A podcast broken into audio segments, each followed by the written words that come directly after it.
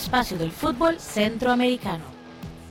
Hola, muy buenas ah, amigas y amigos de Footcast, del espacio del fútbol centroamericano. Estamos en la entrega 127 de, de, este podcast, ahora también en Facebook Live, junto con Jonathan Corrales y Randall Sánchez. Para quienes nos ven, un gran saludo y vamos hoy a hablar de varios temas, entre ellos la determinación de FIFA para un nuevo, o más bien la fecha para el sorteo de la eliminatoria CONCACAF para Qatar 2022, así como el tema de Liga CONCACAF y un poquito hablar de ligas eh, centroamericanas. Doy la bienvenida primero a mis compañeros para empezar la conversación, así que Randall Sánchez, un gusto tenerlo de nuevo en Footcast.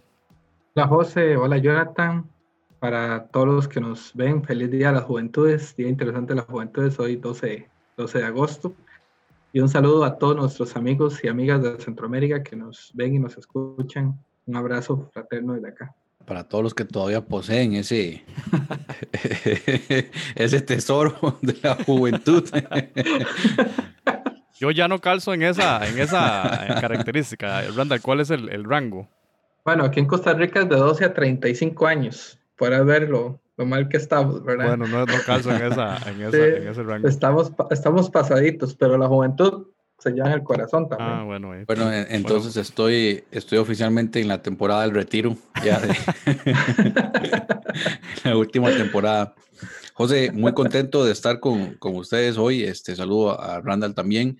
E interesante porque cuando estábamos planeando lo, lo, que eran los temas de la semana, casi que en un solo día se llena el, el canasto porque esto va muy rápido, sobre todo con lo que está sucediendo en las diferentes ligas. Eh, en Europa se está moviendo eh, muchísimo. Bueno, hoy tenemos la clasificación a semifinales de Keylor Navas. Eh, bien por el fútbol de CONCACAF. Lástima el Atalanta. Yo sé que a ese bus del Atalanta se subió mucha gente en los últimos días, en las últimas semanas. Yo puse el Papu Gómez en el Fantasy, Jonathan.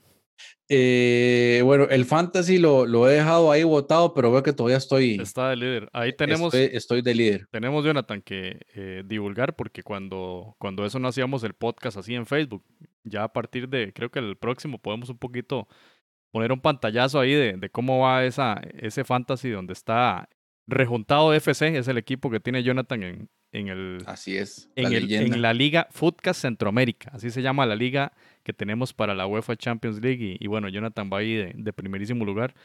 Este servidor va ahí como en el quinto lugar y, en, una tendencia a la, a la baja. yo estoy en segunda división porque no juego. bueno, esperamos que Randall abra su cuenta de Twitter para poder etiquetarle ahí en las, en las diferentes publicaciones que hacemos. Bueno, compañeros, vamos a entrar en materia. Un saludo a todos quienes nos siguen que nos escuchan también en las aplicaciones eh, de podcast. Y vamos a empezar a hablar de este tema que es uno de los más eh, relevantes de esta semana. La FIFA confirmó que se va a, realizar el sorteo de esta primera ronda eliminatoria de cara a Qatar 2022 en CONCACAF. La rifa será el, de prácticamente dentro de siete días. Hoy es 12, ¿verdad? Entonces el 19 de agosto, el próximo episodio, podremos indagar un poquito más al respecto de cómo quedaron los diferentes cruces y este es el, el sistema. Recordemos que en ese, en ese bombo 1 que determinó la, FIFA para esta, estos 30 equipos que están en esta ronda primera, recordemos que los otros 5 son los primeros 5 del ranking que ya están sembrados en la ronda 3. En este caso, bueno, ahí tenemos el, el bombo 1, que es lo que hemos hablado, el programa que tuvimos con, con Pablo González, donde la selecta está en ese bombo 1 y donde está la otra selección centroamericana que es Panamá. Esos son los cabezas de serie y encontramos en el bombo 2 a los otros equipos eh, centroamericanos como lo son Guatemala y Nicaragua. Y básicamente lo que se determina es que ahí leyendo un poco la, mecánica de la rifa, van a empezar a sacar, digamos, de cada grupo, formar todo el grupo A se forma primero y siguen formando el resto de grupos en función de estas, de estas clasificaciones, ¿verdad? Entonces, eh, bueno, de mi parte, lo único que puedo decir es, ojalá que Guatemala y que Nicaragua no queden ni en el grupo 1, que es eh, donde está sembrada, el grupo A, perdón, donde está sembrada la selecta, ni en el grupo D, que es donde está sembrada la selección de Panamá, porque sería bonito que, no haya cruces centroamericanos, eh, compañeros. En esta ronda, que recordemos son cuatro partidos, dos de local y dos de, de visita para esta serie. Ojo que hay algunos algunos equipos complicados que pueden hacer un grupo bastante interesante para un grupo de la muerte, por ejemplo, bueno, eh, evidentemente los cabezas de serie, pero en el, en el Bombo 2 tenemos a Guatemala que viene muy fuerte, Surinam que también está muy fuerte y pues en el caso de Nicaragua que esperemos que con el nuevo entrenador, cuando haya humo blanco, también se meta ahí en la, en la pelea. República Dominicana, eh, bueno, hay problemas con la liga, la liga local de, República Dominicana, pero tiene un gran entrenador que un día podemos hablar de él, del mexicano que está dirigiendo República Dominicana. Pero el Bombo 3, ojo el Bombo 3, Bermuda. Bermuda es un, es un eh, equipo que podría dar la sorpresa. Guyana y Barbados. Incluso Granada. Granada también viene, viene bien. Y en el Bombo 4, Montserrat. Me estoy imaginando un grupo de la muerte ahí que podría estar, ponerle candela a ese, a ese eliminatorio. Yo estoy viendo como que Montserrat es como el Forge cuando hablábamos de liga con CACAF, ¿verdad? Como hay, hay como hay una afinidad importante entre Jonathan y, y, y Montserrat. Randall, ahí mm, como... Estoy pidiendo la camiseta a la federación, estoy ahí en negociaciones. Y al, Santa Gema de Panamá también era el otro equipo de Jonathan. Randall, pero qué interesante. Y ojalá, bueno, no sé si usted coincide conmigo, que Guate y que, y que Nicaragua no coincidan ni con El Salvador ni con, ni con Panamá, ¿verdad? En, algún grupo.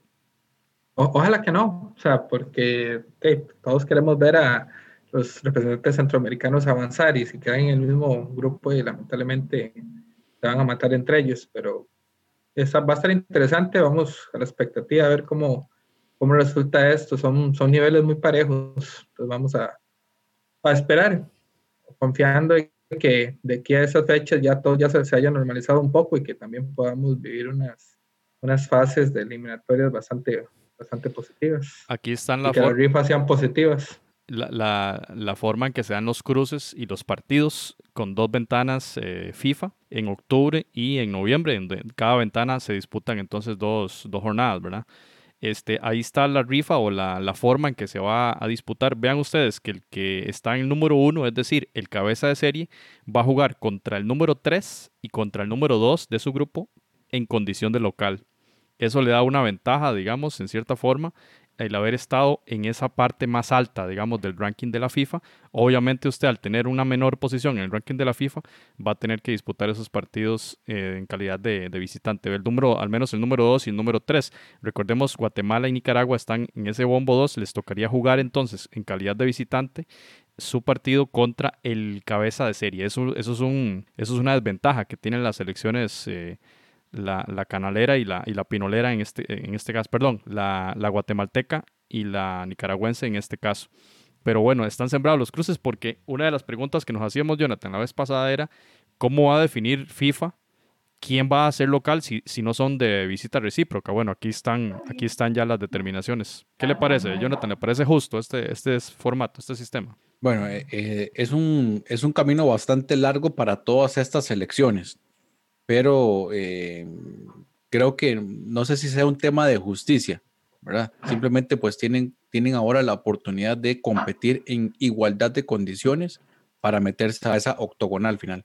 Y recordemos acá eh, en esta imagen los, los cruces que van a, determinar, ¿verdad? El del grupo de la selecta jugará contra el ganador del grupo donde está Trinidad Tobago. Así que Panamá jugaría, si gana el grupo D, que esperemos que así sea, jugaría contra el ganador del grupo donde está Curazao. Entonces, eh, por eso decíamos que ojalá que Guate y que Nicaragua no estén en esos mismos grupos para que los equipos de Centroamérica no se maten entre sí como, como lo indicaba Randall. Entonces, interesante, el 19 de agosto ya tendremos la conformación de estos grupos y será para nosotros pues un tema importante para conversarlo acá. Ojalá tener ahí opiniones de compañeros de Centroamérica que nos digan qué, qué les parece y cuáles son las posibilidades de cada una de estas elecciones para pasar a la, siguiente fase. Pero también la FIFA anunciaba el formato de eh, la rifa para la fase, digamos, la tercera ronda de la eliminatoria, que es ya la octogonal. ¿Cómo va a ser la rifa? Porque ya están establecidos los cruces, así como los cruces que acabamos de ver para esta primera fase, ya están establecidos los cruces para la ronda 3 y van a ser una rifa donde se va a establecer en el bombo A van a estar los ocho países, ¿verdad? En, el caso de los 6, 7 y 8 van a estar ganador de, los cruces que se vienen porque no se conocen todavía.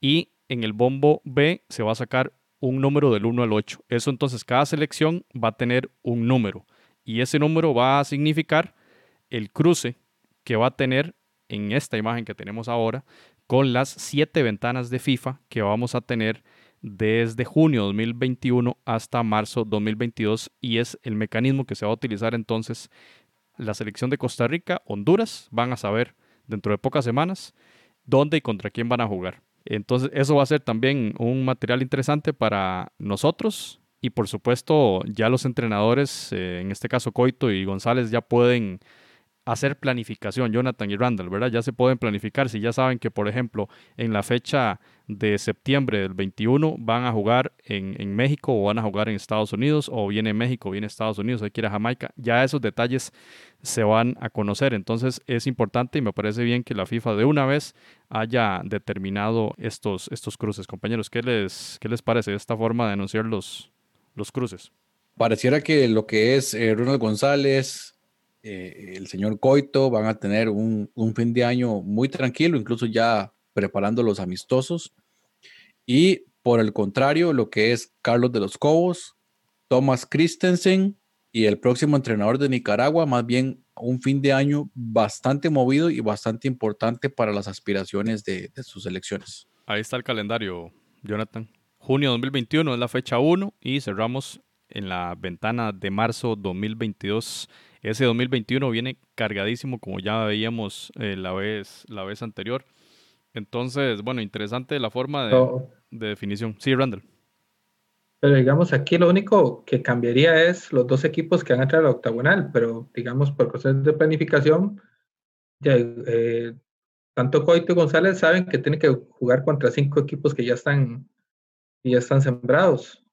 Sí, pero como, como no tienen competición oficial hasta junio, de aquí a junio ellos tienen todo el panorama abierto para planificar. En cambio, por ejemplo, El Salvador, estábamos leyendo algunas eh, informaciones, se espera que por lo menos dentro de dos semanas empiecen un campeonato con aproximadamente unos 30 jugadores de la selección y concentrados, porque en El Salvador, por ejemplo, no hay permiso para, para disputar partidos, no hay permiso para actividades deportivas, entonces que el gobierno brinde al menos una pequeña ventanita ahí donde la, selección puede empezar a entrenar dentro de un par de semanas, preparándose para esa, esa fecha FIFA en, octubre.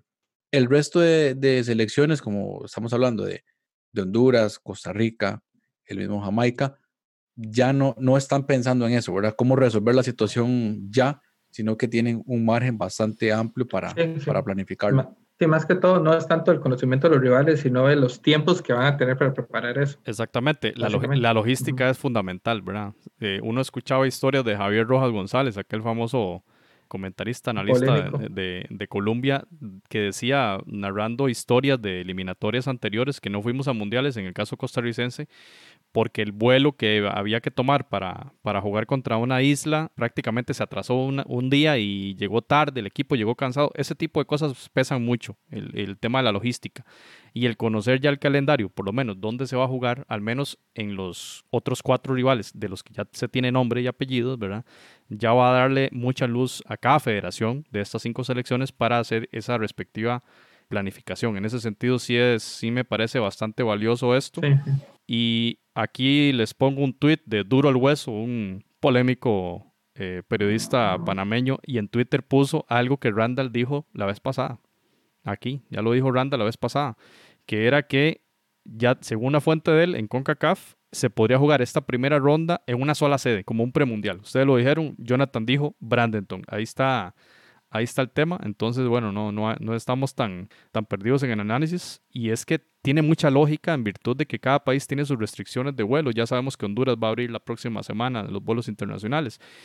Pero el tema de que los vuelos internacionales, dependiendo de, la, de las directrices de salud, podrían generar cuarentenas prolongadas y demás, y ninguna selección va a, poder, digamos, vencer una logística así, donde permanecer dos, dos semanas detenido en un país por el tema sanitario, ¿verdad? Como que esta idea eh, podría tener cierta, cierto sentido eh, desde el punto de vista logístico, compañeros.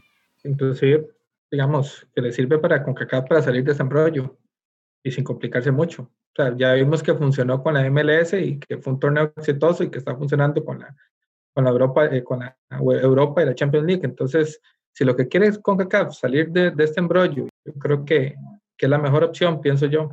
Sí, como era la segura, ¿verdad? Y que en Bradlington, bueno, ya tienen lo, experiencia logística, que la mayoría de selecciones juveniles van a jugar ahí y podrían resolver fácilmente ese tema porque ya lo había dicho eh, Montaliani que las fechas estas de octubre y noviembre, como son las que todavía están en riesgo, no hay plan B, o sea, no hay plan B y hay que jugarlo, o sea, tienen un, un riesgo bastante alto. Así es, así que esta, esta idea, la verdad que toma peso al parecer. Vamos a esperar en las próximas semanas a ver qué sucede, pero estamos más cerca de conocer qué va a pasar con esto porque, como decía Pablo, estamos a solo semanas, estamos a solo semanas, es en octubre ya la, la primera jornada de esto y se juegan es muy intenso, ¿verdad? En dos meses se juega toda la primera ronda. Y bueno, pasando al otro tema, compañeros, el tema de Liga con CACAF. Ahí vimos eh, noticias esta, semana en donde ya se anunciaba que el 20 de octubre inicia la ronda preliminar de Liga con CACAF. Cuando nosotros hemos estado hablando de Liga con CACAF, inclusive en nuestras opiniones en episodios anteriores era de que era muy difícil, veíamos muy difícil la realización de este torneo. Bueno, sale con CACAF y anuncia que se va a disputar eh, esa primera ronda a partido único, eh, iniciando en octubre. Eh, creo que es octavos y cuartos se jugará en 2020 y el 2021 se jugará el resto de la competición, que sería semifinales y final. El 28 de enero se jugaría o se terminaría este, este torneo. Ahí están las fechas. Octavos de final 3 al 5 de noviembre, cuartos del 1 al 10 de diciembre, las semis y la final se jugarían en el mes de enero, cuando más bien veíamos que, que iba a ser sumamente difícil, sale la CONCACAF con esta determinación.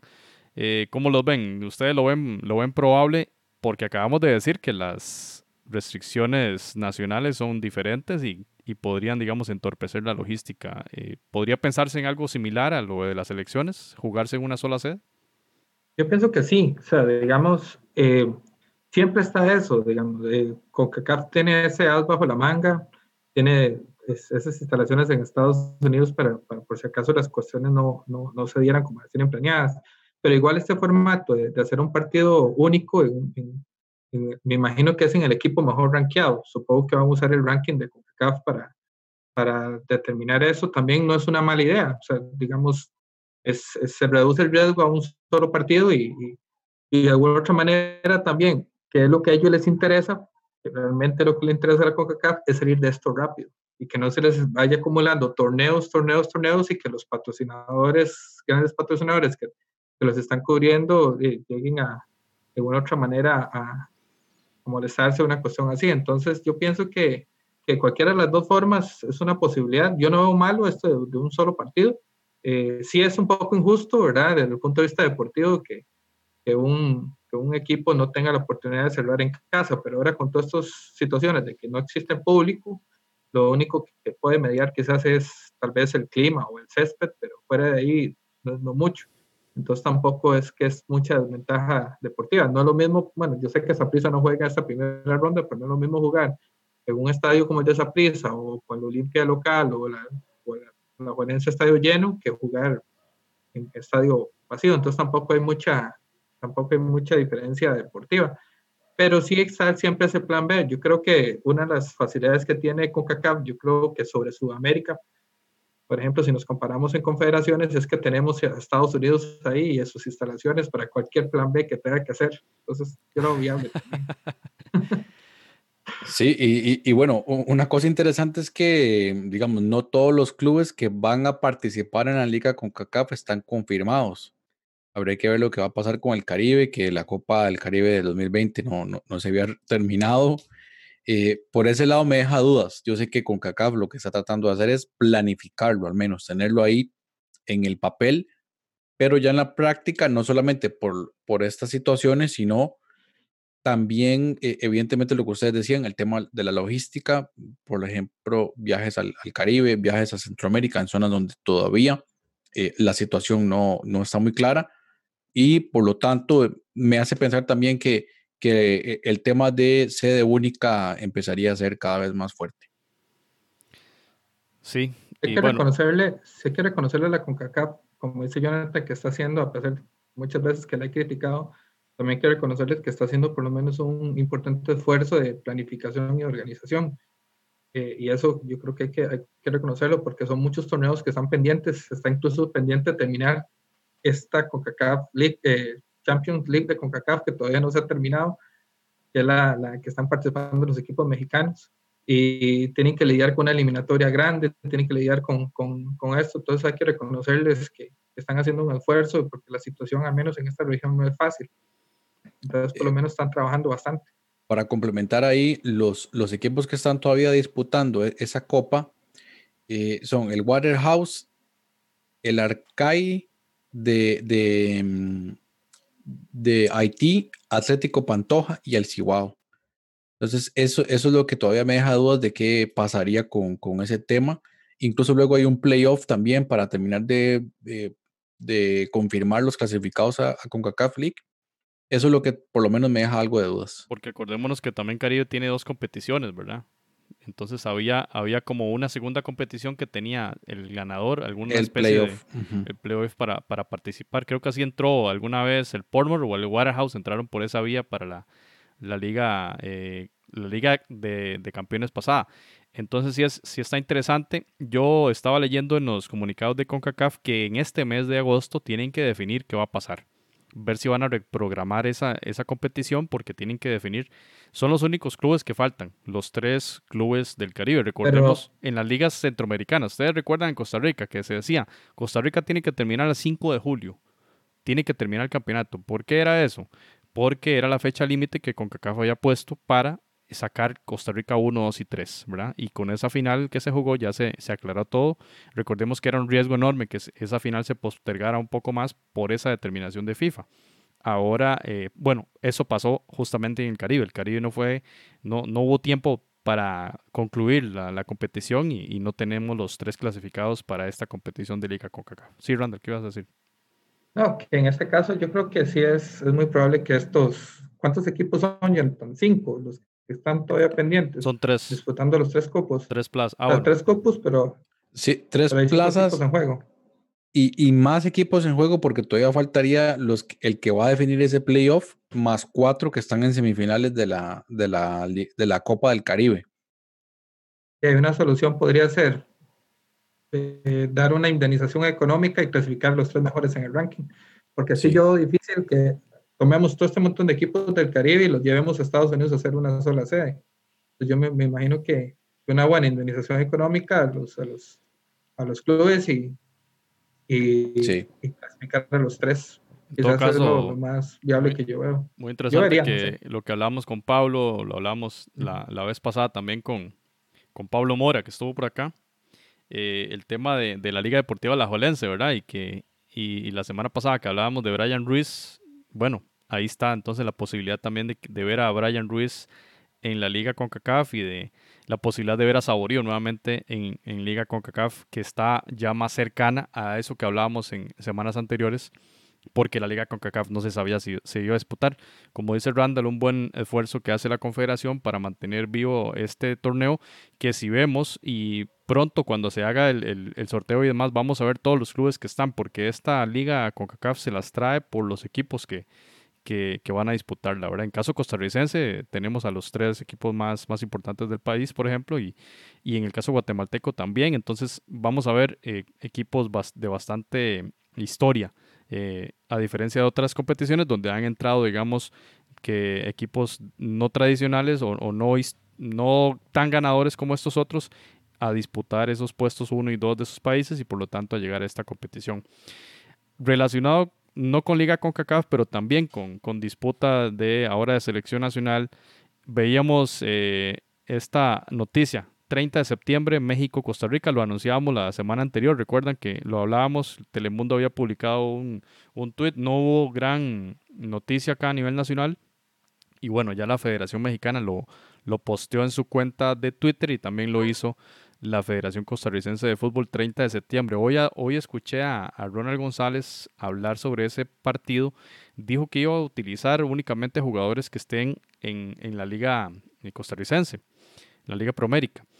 Eh, ahí el periodista le hacía alguna, bueno, no le hacía preguntas a él, pero se, se, cuestionaba si, si eso va a ser posible por logística y por la restricción que hay del Ministerio de Salud de que quienes regresan, los nacionales o residentes que regresan al país en vuelos internacionales, deben guardar dos semanas de cuarentena. Entonces, el cuestionamiento era qué tanto aceptarán los clubes prestar jugadores para este fogueo si no los van a tener disponibles por dos semanas para los respectivos partidos de, primera división. Randall, ¿cómo ves esta, esta posibilidad de este fogueo? ¿Cómo lo ves? ¿Cómo analizas el partido? Y también esta condición en la que estamos ahora.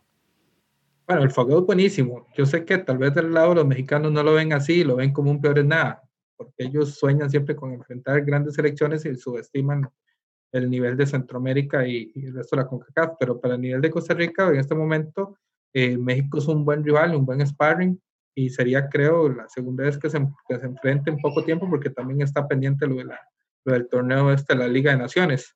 Eh, lo que sí yo veo es que lo que usted dice, eh, José, es muy cierto. O sea, yo, yo creo que van a volver a hacer lo que hicieron hace muchos años y van a hacer una selección, pero muy distribuida en varios equipos, muy probablemente. Van a tomar algunos jugadores eh, de, de, algunos clubes, eh, no muchos, posiblemente por mucho tres de, algunos y posiblemente saquen la, la selección la selección de ahí, que es lo único que yo veo, porque sí, no creo que, que, en algún momento un equipo grande, por más, tampoco las planillas en Costa Rica son tan amplias como para que un equipo como Saprissa o la liga puedan sacrificar seis jugadores, que, que por general son los que tienen los jugadores más seleccionables. Saprissa la liga o Heredia, digamos, uno que otro ahí de, de los otros eh, 12 clubes. Entonces, muy probablemente, lo, lo, o la otra opción también es que lleguen juveniles, jugadores juveniles también, ¿verdad? eh, ya todavía, todavía, no, no, habrá pasado para esa fecha el, el, preolímpico, ¿verdad? El preolímpico se pasó para el otro año. Uh -huh. Entonces, muy probablemente también puede ser que, que utilicen jugadores juveniles también de, de esta selección preolímpica. Entonces, hay un equilibrio, un equilibrio por ahí, pero. Jonathan, pero el que, es buenísimo. ¿Será que se viene entonces una negociación entre federación y los clubes, Jonathan? ¿Cómo lo ves? definitivamente va a haber una negociación, pero sí van a, van a, a necesitar validar esa, esa, logística, ya sea eh, realizar las pruebas a los jugadores al regreso y, y, y, validar esa parte, porque de lo contrario sería pues riesgoso también para los, para los clubes, o sea, saldrían eh, probablemente perdiendo. Y interesante también México que tiene un amistoso contra Holanda para esas fechas y eh, ese contra Costa Rica, entonces se le llena ahí el, el calendario. Probablemente México también va a utilizar jugadores de la liga local para ese amistoso contra Costa Rica, sería lo que, lo que uno pensaría. No vamos a ver a Raúl Jiménez ahí entonces en el Azteca. Las dos selecciones que se enfrentaron en el quinto partido en Brasil 2014, perdón, México, quinto partido. Sí. Bueno, ahí está el polémico de la acción. Bueno, y, y además, este, lo, que, lo que queríamos decir era eso, que, que interesante para Costa Rica que Jonathan era el que lo decía. Costa Rica no tiene absolutamente nada planificado y bueno, por dicha salió un fogueo de, de lujo realmente de, eh, y que va a repetir la final que vere, o perdón, la semifinal que veremos en el Final Four el próximo año. Veíamos en Diario 10 hacer una crítica bastante ácida a la Federación Hondureña en el sentido de que Costa Rica se despertó y va a tener un fogueo de esta calidad. ¿Qué pasa con Honduras? Y la otra queja que tienen Honduras es eh, de que Fabián Coito está en Uruguay entonces, eh, a pesar de ello y de esa crítica que no está el entrenador en sus tierras, la Federación Hondureña le ofreció un contrato o está ofreciéndole, está haciendo los esfuerzos para contratarle otro periodo mundialista posterior a Qatar. Está muy interesante el, el, trabajo que ha hecho Honduras y apostándole a los buenos resultados que ha tenido hasta ahora eh, esta selección H con el entrenador uruguayo Fabián Coito. Estamos acá viendo ahora la imagen de la Liga Nacional de Guatemala que anunciaba ESPN Guatemala que ya hay al parecer luz verde y se empezaría el torneo a finales de este mes eh, de agosto en un formato de, eh, bueno, todavía el formato no está del todo definido, pero lo que se habla es de una doble hexagonal y de un torneo largo, ¿verdad?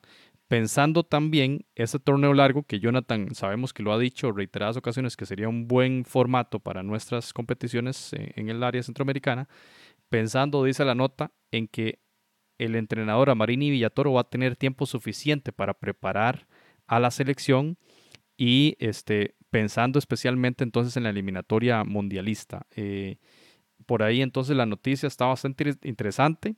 Me resultaría muy interesante que una federación que ha sido eh, baneada de la FIFA por dos años, ahora decida tomar una medida, una reforma importante en realizar un, un torneo largo y no cortos como todas las federaciones lo hacen, pensando más que todo en la selección nacional. Eso sí sería, digamos, estamos eh, viendo un cambio, compañeros, en la forma de, administrar. El, Pensamiento a, largo plazo, ¿qué, qué, es eso? Pues eso, eso es nuevo aquí en Centroamérica. bueno, ¿hace cuánto no vemos, hace cuánto cambiamos los formatos a, a torneos cortos? Yo creo que desde los 2000, ¿no? Sí, desde ahí se viene, eh, que es la oleada que vino de México, ¿verdad? porque claramente aquí lo que se hace es imitar el campeonato mexicano, ni siquiera es el formato argentino, sino específicamente el mexicano, y que ha dejado resultados variados, por así decirlo. Ha beneficiado a algunos y probablemente por esa razón siguen contentos con, con ese sistema. Ahora, Jonathan, yo pregunto también, usted vio el tuit de Simone Girlanda, donde decía, bueno, estos formatos cortos estaban pensados en, en taquillas, ¿verdad? Y las taquillas estaban en función de los formatos, formatos atractivos que tuviesen la final, los cuartos de final y demás, ¿verdad? Pero en estas circunstancias se justifica tener formatos cortos cuando no hay público. Y me pareció un aporte bastante interesante, Simone.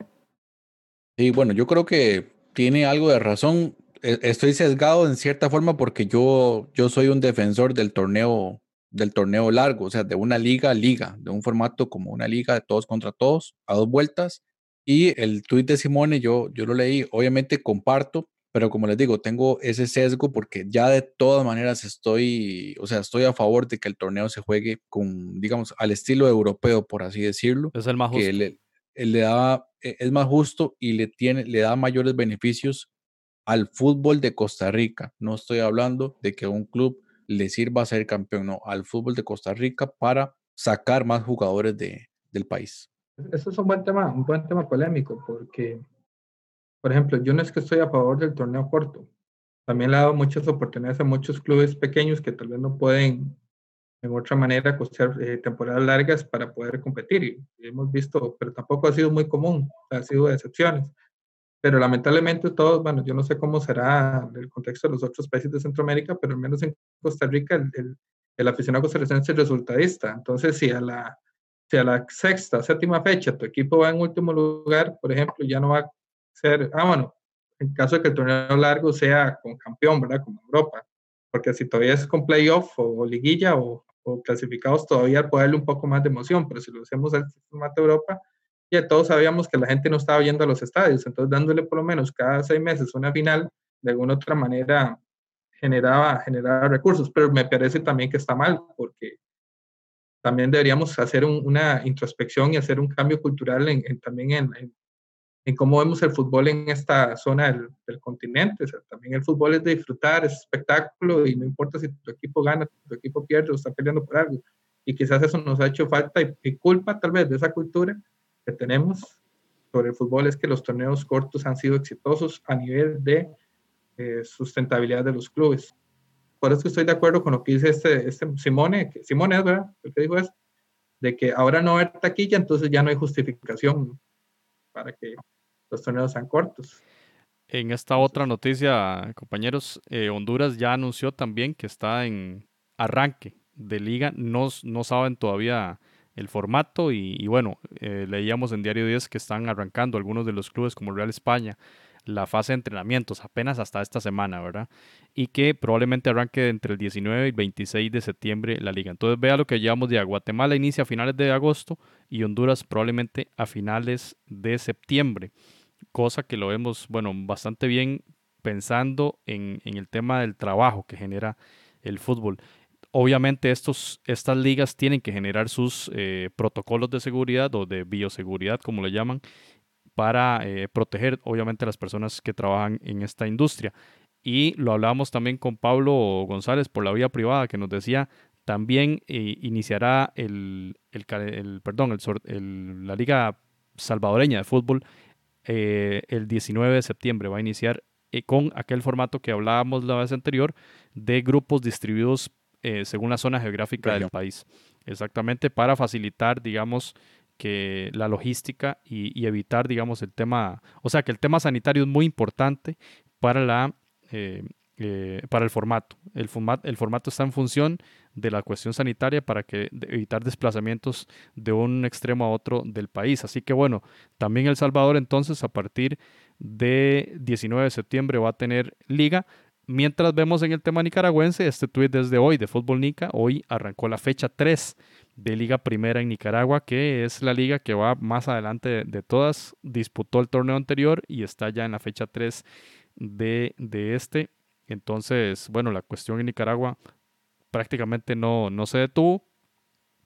Y eh, bueno, relacionado con Nicaragua, y ahora que Jonathan lo mencionaba, la, la noticia que vimos la vez anterior y que ahora bueno, la había sacado Fútbol Nica y ahora la saca el diario y la prensa, eh, sobre la tentación que le están realizando a Carlos del y Restrepo, entrenador de San Carlos, para dirigir a la azul y blanco.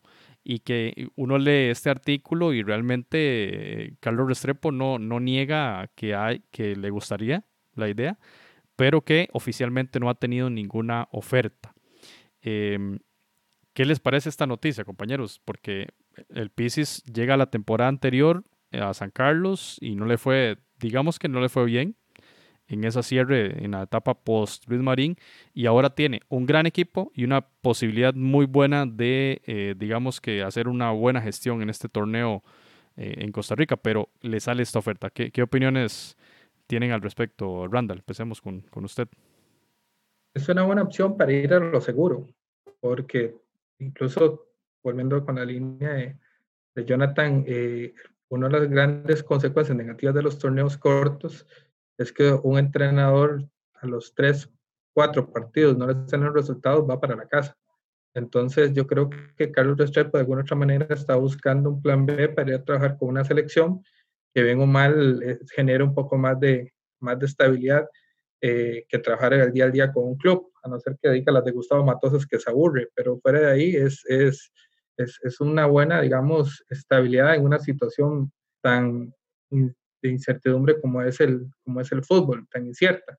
Eh, lo que sí yo, y lo comenté creo que fue en el programa pasado con Pablo, es que también hay que ver qué está, a qué está esperando Nicaragua, porque por ejemplo, eh, con Henry Duarte, Henry Duarte estuvo dos periodos, si no me equivoco, o sea, y, a Henry Duarte se le encargó la misión de hacer crecer el fútbol de Nicaragua. Y de alguna manera, eh, gustara o no gustara, lo, lo, logró, pero aún así no tenía la presión, por ejemplo, que puede tener una selección como la de Honduras, Costa Rica, Panamá o el mismo Guatemala o El Salvador, entonces, eh, eh, de alguna otra manera eso le permitió trabajar. Hay que ver ahora si la, si la Federación de Nicaragua sí va a exigir ya, digamos, resultados más concretos y, eh, al, entrenador que venga. Y eso es lo que tal vez sí tiene que valorar Carlos, Carlos Restrepo, porque no creo que quieran quedarse siempre como, uy, Nicaragua ha crecido, ha mejorado y estuvo a punto de entrar a la, a la hexagonal y estuvo a punto de entrar a la Copa de Oro y toda la cuestión. Entonces, también es una cuestión que, el hombre tiene que valorar, porque no sé si Nicaragua eh, ya está en condiciones para decir que ya se homologó al resto de las elecciones del área, al menos en cuanto a exigencia. Habría que analizar eso.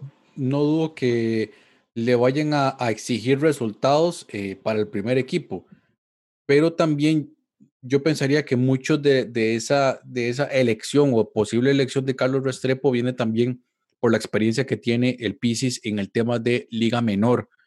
Eh, tiene amplia experiencia en sus 20, sus 23 y creo que eso le puede favorecer a, Nicaragua, sobre todo por esa, esa nueva generación de jugadores que ya hemos hablado de ellos en Nicaragua y que muchos de ellos están jugando incluso en Europa en Estados Unidos y trabajar con esa nueva generación que yo creo que ese, ese sería como lo que, lo que probablemente la Federación Nicaragüense estaría apuntando para una, una próxima competición. Sí, suena, suena razonable pensando en el tema contractual que, menciona Randall también, ¿verdad?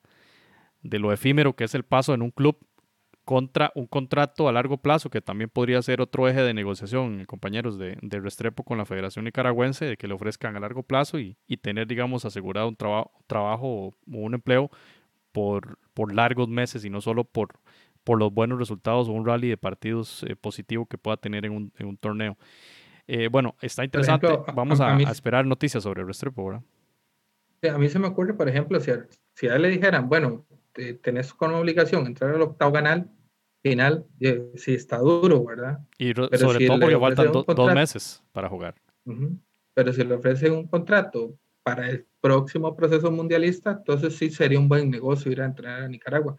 Pero sí viendo, digamos, que ya no es el país, digamos, del, uy, estamos creciendo, no, ya es, ya es una federación que ha invertido para tener resultados y ya estar a nivel de las elecciones de Centroamérica. Bueno, y hablando o por lo menos competirles. Hablando de Restrepo, de San Carlos y de, la Liga Costarricense, ya inicia este fin de semana el torneo costarricense eh, con quizá eh, qué partido podemos ver ahí el, de los más importantes. Herediano Grecia, ambos equipos que se reforzaron bastante bien. Y este, bueno, Saprisa, el, el, campeón contra un equipo limonense que viene en una reestructuración importante, especialmente en la parte administrativa. Esperamos tener un programa acá con eh, funcionarios de, este club limonense que eh, es, de, es, es, de buen ver todo el trabajo que hacen en la parte administrativa. La verdad que estos esfuerzos de Limón eh, que hemos visto en otros clubes en otro momento, como por ejemplo San Carlos cuando estuvo en segunda y, llegó a primera y, llegó a, ser campeón, hacen cambio de imagen, hacen cambio de, de, de, su administración, involucran a una gran cantidad de empresarios locales y, y pueden generar procesos interesantes de empleo para, para para jóvenes de Limón, que sabemos que es la cantera por excelencia del país. Pero bueno, inicia un torneo con, con clubes bastante reforzados, Jonathan, y, se ve que va a ser un torneo bastante bravo, bastante disputado, bastante parejo. Sí, algunos, algunos equipos se reforzaron bien, otros se reforzaron menos y otros prácticamente ni se reforzaron. Entonces va a ser un, va a ser un torneo interesante. Eh, bueno, uno, de esos equipos que se, había reforzado bien, pero de pronto empieza a dejar salir figuras, es Alajuelense, que a uno le extraña, bueno, que dejaran a ir a, Jeffrey Valverde primero y ahora parece que se va Ariel Lassiter. Wow. Eh, iría rumbo al Houston Dynamo de la, de la MLS, por supuesto. Interesante ese tema del Houston Dynamo porque el representante que se llama Pablo eh, Hernández también es el representante del Choco Lozano, es el representante de Darixon Vuelto. Y primero, cuando yo empiezo a investigar del tema, se habla de que Darixon Vuelto tenía oportunidad en el Houston Dynamo. ¿Por qué? Porque Albert Ellis aparentemente va para Bélgica. Entonces habría ese espacio. Se hablaba de, de Vuelto, pero ahora resulta que el elegido es Ariel Lassiter y es el mismo representante. Entonces me huele que por ahí era también un poco de, del juego del mercado. Y eh, bueno, sobre ese tema, la Juelense ya, ya habrá tiempo de, comentarlo, pero sí, en definitiva empieza el torneo y las expectativas son amplias. Vamos a ver qué, qué sucede. Cartago ya reportó eh, una situación ahí con el COVID, entonces estamos ahí a la espera. Así es. es que la liga tiene un as bajo la manga para reemplazar al Lassiter, para dejarlo ir, no sé, la repatriación tal vez de algún jugador. Yo, yo, yo, escuché hablar Porque a... Lassiter es una baja sensible y es un jugador que la afición, quizás a diferencia de lo que tiene McDonald, que se había desgastado ya su relación con la afición, Lassiter sigue siendo un jugador con buen... Lo que sí puedo decir es que aquel rumor del Fito Celaya ya, ya murió porque ya Fito Celaya fue anunciado en la alianza, por, por lo menos. Lo por ejemplo. Y bueno, muy felices en alianza. Eso de Marco Ureña podría ser una, una posibilidad también. Como hemos escuchado en la liga que dicen que no, que eh, Brian Reese es muy difícil, y también dijeron que Marco Ureña estaba muy complicado, ya no se puede uno eh, guiar por esas. Bueno, porque suponemos también que esa salida de Ariel Lassiter va a significar una, un ingreso importante para la Juelense. Entonces por ahí pueden también hacer sus movidas. Pero, pero sí es una pérdida, no me la sabía esa, y, y sí es una pérdida sensible para el equipo liguista, ¿verdad? Que tenía esperanzas por la conformación de una ofensiva importante con Ruiz, con Saborío, con, con Lassiter, con Moya. Y ahora que se va este jugador, pues sí, sí le toca un poquito mal. Aquí tenemos la, la pantalla del cartaginés eh, cuando anunciaba hace varios días que un caso, uno de sus jugadores estaba, con, eh, estaba en cuarentena y se confirmó su, su, positividad en COVID, pero ya tenía como nueve días y es asintomático. Y según la reglamentación del Ministerio de Salud, prácticamente esto, en estos días ya, ya se declara, eh, ya se le da el alta médica, entonces en ese caso no, no habría tanto, tanto asunto. Pero eh, hoy, como ya dijo Jonathan, se confirmó un segundo caso. Y bueno, ya esto sí llega un poquito a complicar la, situación, ¿verdad? Del, del, cartaginés. No, no he escuchado yo qué pasa, qué, sucede en reglamentación del torneo nacional, si hubo alguna modificación al torneo, en la reglamentación, perdón, de qué pasa si, si empieza a darse más seguido este tipo de cosas. Por ejemplo, que, que luego ya lleguen a, a, ver una cifra bastante alta en, un mismo club, como en este caso Cartaginés, ¿verdad? Sí, yo, yo me imagino, queriendo dar el beneficio de la duda de que tienen que ser tal vez jugadores de liga menor o cuestiones así, porque por protocolo, si él, si hace un jugador del primer equipo y ha tenido contacto con los demás, yo creo que también deberían estar ya aislados o, o, ¿cómo es que le llaman? Aislamiento preventivo, creo que es como le dicen. Entonces yo me imagino que, que no debe ser una situación, digamos, eh, que afecte demasiado al primer equipo aún así, según la nota, creo que, que fue el fuiste que lo pasaste, Jonathan, de que creo que sí les están haciendo pruebas a todo, a todo el plantel y, no sé qué tan rápido dan los resultados de estas pruebas, pero por ejemplo, estamos prácticamente a un brinco del inicio del, del torneo, entonces eso sería, sería un riesgo que esto trascendiera más. Este segundo caso es asintomático, también es importante eh, indicarlo y que el comunicado indica que otros que han realizado pruebas a otros jugadores. Sí, las pruebas PCR duran en condiciones normales de 48 horas a 72 horas su respuesta, pero sabemos que el Ministerio de Salud tiene una presa bastante importante de, de, de, de confirmación o de notificaciones de los resultados de las pruebas, ¿verdad? Entonces manda a cuarentena, manda a cuarentena y bueno, a esperar a ver qué sucede, porque sí, como usted lo indica, ya, ya inicia el torneo. Y es lo que a mí me llama la atención, porque si se sigue realmente un protocolo, porque eso pasa en cualquier empresa, que un, un caso positivo, todos los que estuvieron cercanos a él van a, se consideran casos sospechosos y se van a, cuarentena. Y, y, hasta la vista no se ha hecho eso en Cartago. Vamos a ver qué pasa, Randall, sobre eso, a ver qué, qué, qué otras noticias surgen y, y, escuchar, a ver qué, qué, declaraciones oficiales hay. Y vea este, esta, esta imagen, le va a gustar mucho a Randall porque ya inicia mañana 13 de agosto, hoy estamos 12, fecha de grabación, fecha de transmisión de podcast. El 13 inicia ya el campeonato de, en Canadá con el clásico eh, Forge contra Calvary. Eh, el Forge el Forge estará en la liga en la liga CONCACAF 2020, compañeros. Ahí para que Jonathan vaya buscando esa camiseta que, que la ha pedido bastante. Sí, y mucha gente se ha, se ha eh, burlado del, del, torneo canadiense pero Canadá está apuntando muy alto con ese torneo. Yo, a, mí me gusta cómo trabaja con mucha seriedad eh, lo, que realiza y se ve que, esto va para por buen camino. Como su selección. Sí.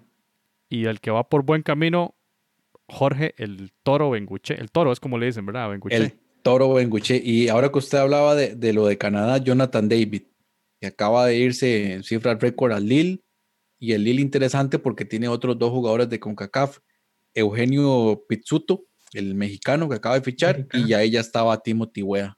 Interesante, interesante cuadro francés. Bueno, son las conexiones con los agentes y, como, como el caso que acaba de explicar de Houston, ¿verdad? Y cómo esos caminos que se trazan pueden luego llevar a, a otros jugadores centroamericanos a esos clubes. Ojalá se dé, ¿verdad? Por una opción de movilidad. Pues si, si Benguche llegara al Cagliari, esto es una oportunidad importantísima para Centroamérica, porque ha, costado, muchísimo, ha costado muchísimo en la Serie A y, Honduras, que ya ha tenido experiencia con jugadores en, Italia, ha costado muchísimo volver a poner a alguien ahí y, el Toro Wenguche está, pareciera que está bastante cerca. Millón quinientos mil euros, eh, lo que se habla, va a pagar el Cagliari por, por el Toro. Y, recordemos que en el Cagliari... Eh, Suazo es un ídolo.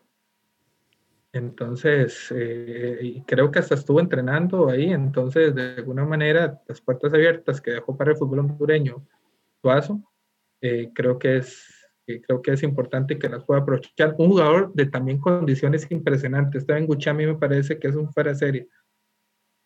Es, es buenísimo. Otro jugador de. Jonathan también. Es un, es un delantero fuertísimo. Eh, Saludos a Gerardo Coto, que nos, nos manda saludos ahí en Facebook, a Josué Sánchez, que pregunta que dónde está Pablo. Pablo debe estar tomándose una, una cerveza, no vamos a decir marcas, salvadoreña en su casa. Ahí le, le mandamos un saludo a Pablo, que, que hemos tenido invitado y esperamos que, que tenerlo de, de vuelta. Y un saludo también a Una Mariela, pupusa de boca. a Mariela Sánchez. Mariela es hermana de Randall y, y trabajó para una y una conocedora muy amplia de, Que al menos la familia me ve. de- del, del fútbol. Bueno, y lo de Benguché, eh, Simo eh, Guirlanda decía que, interesante lo de Simo Guirlanda, porque decía que, que lo comparaba con Javon East, ¿verdad? De que East tiene mejores es- estadísticas que un jugador como este y que si logra llegar a, a la liga italiana, bueno, a él le parecía un poquito, un poquito extraño esa movida. Vamos a ver qué pasa al final. Por el bien del fútbol centroamericano sería genial que lograse llegar eh, el Toro Benguchea al fútbol, a la Serie A y hablar de Javon East. Agradecemos a quienes están viendo eh, el video, a quienes han visto el video de la entrevista que le hicimos o que le hizo Jonathan más que todo a Javon East. Muy interesante su, su análisis. Eh, Jonathan, no sé qué, qué rescata de ese video, de esa, perdón, de esa entrevista. Eh, sí, bueno, ya, intuíamos, cuando hablamos con él, intuíamos de que Jayvon East iba a cambiar de, de aires y muy, muy interesante conocer mucho sobre, sobre lo que es la cultura futbolística de Jamaica, que yo creo que hay bastante desconocimiento, por lo menos en Centroamérica, de cómo, cómo se, se, mm, cómo se disputan las ligas menores allá, cómo salen jugadores, cómo es la Premier League de, de Jamaica. Y lo que él decía, y rescato estas palabras que son de él, no las estoy diciendo yo. Él dice a- que aquí en Costa Rica se trabaja con, me- con mayor profesionalismo, un fútbol mucho más rápido, pero que en Jamaica hay más talento.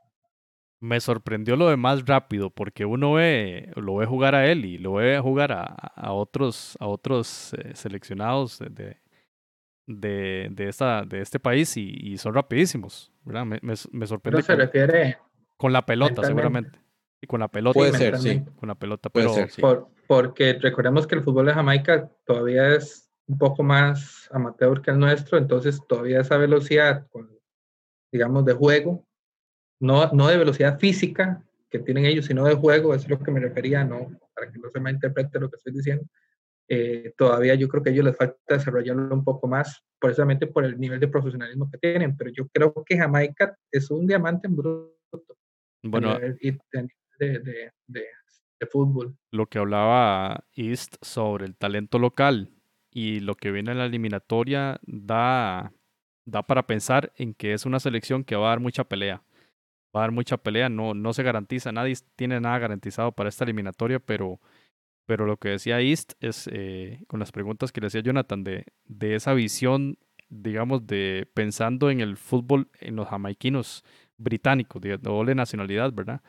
Y que más bien que ahora se ha trabajado muy bien en Liga Menor y que y, hay mucho jamaican, jamaiquino disputando otras competiciones y que quieren jugar con la selección y eso es muy importante y que por supuesto que obtienen mucha experiencia como el caso de él, un goleador eh, muy bueno y que sabemos que en San Carlos va a hacer goles y va a hacer muchísimos goles, una excelente contratación de San Carlos y lo que hablaba ahora Jonathan de los equipos que poco se han eh, reforzado, bueno, Santos más bien para atrás, ¿verdad, Jonathan? Eh, esta pérdida me parece a mí muy dolorosa para el equipo de Santos y, pensaba en Luis Marín que daba esta noticia justamente cuando cumplía años Marín y me parece un- una noticia bastante mala. Usted como entrenador le quitan a uno de los mejores de, jugadores, pues es una noticia bastante negativa, ¿no?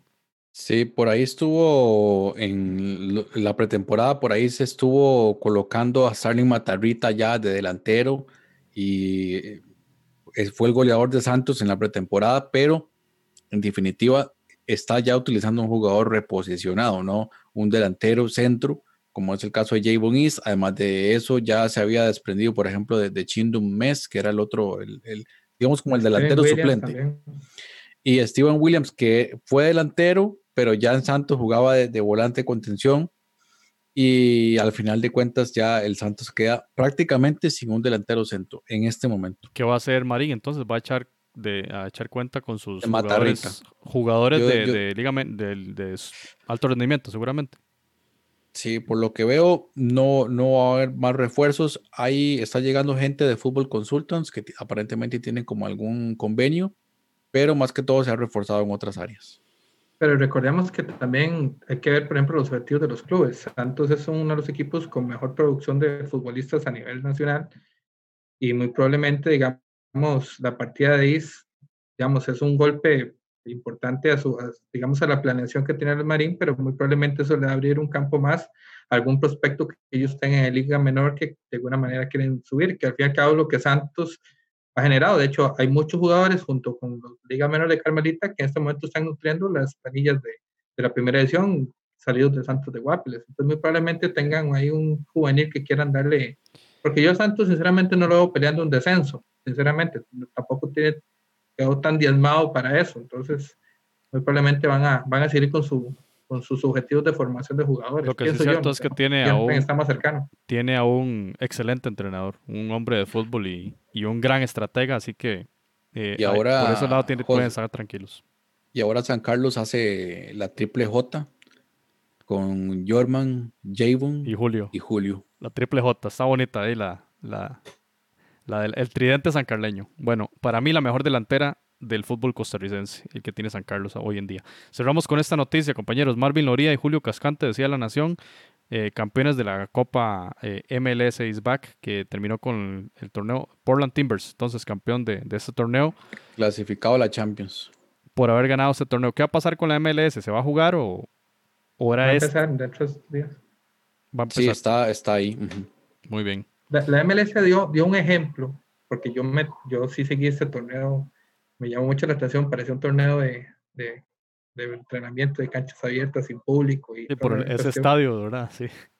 Y, y- y aparte el nivel, ¿verdad? El nivel no estuvo tan alto, para ser muy honesto. sí, sí fue mejorando. Tiene razón Jonathan, digamos, los, todo lo que fue la etapa de, de, de- bueno, Jonathan que sabe un poco, sabe más de la cuestión técnica, pero yo como espectador la primera ronda fue un, fue un bostezo. Ya sí fue mejorando un poco, eh, hubo partidos con cierta intensidad. No sé si técnicamente o tácticamente estuvieron bien, pero, pero sí por lo menos ellos dieron un ejemplo. Yo creo que, que es lo que, lo que sí, digamos, obviamente las grandes tecnologías que tienen Estados Unidos, pero ellos creo que gracias a ese torneo fue que Europa se inspiró también a hacer algo parecido con la Champions League. Entonces, de alguna otra manera, creo que la MLS dio otro, otro golpe de autoridad dentro del área de CONCACAF y, y creo que vamos a tener una MLS más fortalecida. Ahora que, creo que ahora, en mediados de agosto, es que comienza nuevamente hecho, el- De hecho, ya empezó hoy. Empezó hoy, hay que ver el calendario porque hoy empezó con los dos equipos que habían quedado fuera desde el inicio del MLS Back, que eran Dallas y Nashville. Entonces, hoy jugaron Nashville. Dallas-Nashville, ganó Nashville con participación de, de Randall Leal, Randall Leal. Pero ah, hay que verificar el tema del calendario porque, porque sí, vienen saliendo de una competición. En el caso de estos dos específicamente, como no habían disputado la- la- el otro torneo, eh, disputaron ese partido. Para Nashville eh, y para Dallas era apenas el tercer partido de la, de la competición. Entonces, el, eh. Timbers, Timbers ganó el título. eh, de MLS is back, que es otro por aparte, pero sí va a tener una, una implicación. o sea, sí, sí va a tener un cuentan los premio. puntos. Por Ya. ejemplo, los partidos que vos ganaste se te suman en puntos al torneo, al torneo principal. Y este torneo sí le dan la importancia de, de, digamos, de haber ganado la, la MLS. Entonces, por eso los aficionados del Timbers están muy contentos de que pudieron ganar este torneo más que su rival acérrimo, el, el otro, el de, el La de Seattle, había ganado el torneo de, de la, de la MLS. La pasado. costa, Entonces, la costa oeste, manera- la costa oeste dando el golpe en la mesa, ¿verdad? Siendo, siendo campeones ahí Y siempre. esos dos equipos históricos, el, el Seattle, que bueno, que en ese torneo salió muy temprano, pero es el actual campeón, y ahora el Timber, son dos equipos que se tienen una rivalidad bravísima, es el verdadero clásico. Super de- clásico ahí, sí. de no, no este que se inventaron del Galaxy, el otro que es más que todo marketing, El- el este sí es un tráfico, el clásico tráfico. El tráfico, sí. Este es un clásico histórico que viene inclusive desde la época de la U Soccer League. ¿Cuál- Pucha, cuál- debes ser comentarista de MLS. ¿no? ¿Cuál, cuál, de- dice usted, Randall? El, Portland contra Seattle. Ah, por Portland contra Seattle. Seattle. Sí, Sí. claro, es que es de- son de esa zona, sí, no, no, no se quiere mucho. clásico La Cascadia. Se juega buen fútbol ahí en el norte, en la parte oeste. de Hay varios clásicos Vancouver también. ahí por Por ejemplo, equipos. Colorado contra el Real Salt Lake, que es otro, Otro otro clásico. bravo. Y eh, uno que se ha vuelto también bastante interesante es el del New York City contra el Red Bull.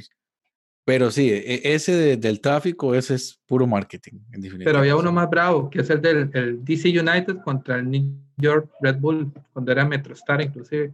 se, la rivalidad. DC United que cuando inició la liga era uno de los, de los mejores, venido menos muy, eh, en estos últimos y años. Clase, una rivalidad que hay entre DC United y el, y el New England Revolution por la cuestión ahí no, no mentiras, el New England Revolution y el New York también, por la cuestión ahí entre, entre regiones. Bueno, compañeros, no, entonces, clásico, la MLS. A esperar buenas noticias. Yo no sabía que empezaba la MLS de una vez, así que no, no esperaron nada. De agosto, y, el domingo vuelve a jugar, el domingo, el domingo vuelve a jugar Dallas Nashville. Como decíamos, estos dos equipos no quedaron fuera del inicio. Y empezaría el otro jueves, el jueves 20, New York Red Bulls contra el New York City. Ahí está, el clásico. Y, a mí, en lo personal, yo soy fan de la MLS y, y, me gusta mucho, no solo de la Liga Mexicana, que también soy fan, aunque me caigan mal sí, los comentarios. No, pero... contradicciones ahí que hay. Yo, este, no, a la espera entonces de, del performance ahí de los ticos, de los hondureños y, y, los panameños, que son como las, las legiones centroamericanas más importantes ahí en, o sea, en más, más cantidad, quiero decir, en la MLS.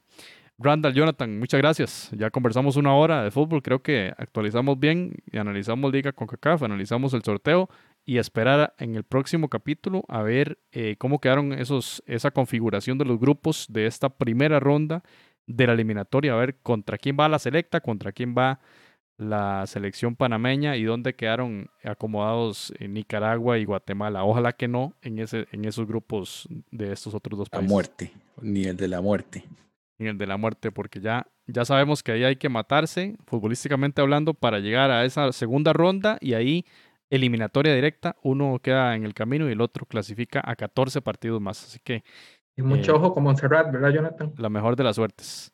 Ojito ahí con Montserrat, pero, pero sí, o sea, en, en, realidad, fuera de broma, el tema de Montserrat, pero lo que es Bermuda, por ejemplo, Barbados, Granada, esos equipos son fuertes, esos equipos van a dar la pelea. Sí, Bermuda le hizo un buen partido a México, a México. en la Liga de Naciones. O sea, es que es una cuestión que desconocemos, eh, hay que decirlo con toda franqueza, desconocemos ese fútbol. Naki Wells, ojo con Naki Wells. Pero la, la evidencia está ahí, vean los resultados de la Copa Oro, ahí está. Eso, y es un fútbol que menospreciamos desde Centroamérica y si lo vemos más arriba, pues ni qué hablar, ¿verdad? Para no, para no decir más. Muchas gracias, señores, y nos vemos en el próximo episodio del Espacio del Fútbol Centroamericano. Hasta luego. Un placer, nos vemos la próxima. Footcast, el espacio del fútbol centroamericano.